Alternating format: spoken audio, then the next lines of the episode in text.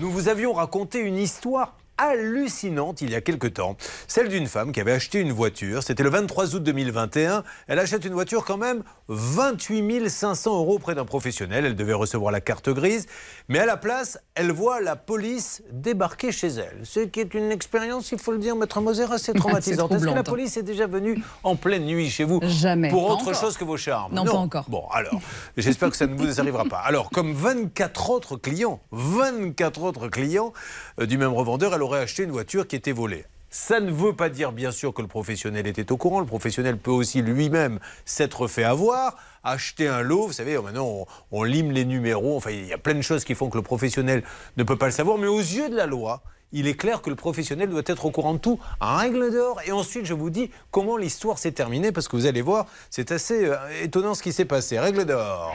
La règle d'or. La règle, elle est issue de l'article 1604 du Code civil qui parle de la délivrance conforme. Quand j'achète une voiture d'occasion, elle doit être conforme à ce que j'ai demandé. Et en l'occurrence, c'est pas mon problème si elle a été volée. Par conséquent, la responsabilité, elle incombe à mon vendeur, à charge pour lui ensuite de se rabattre sur celui qui lui a lui-même vendu la chose. Mais en tout cas, moi, je ne dois pas être le dindon de la farce et je dois être remboursé.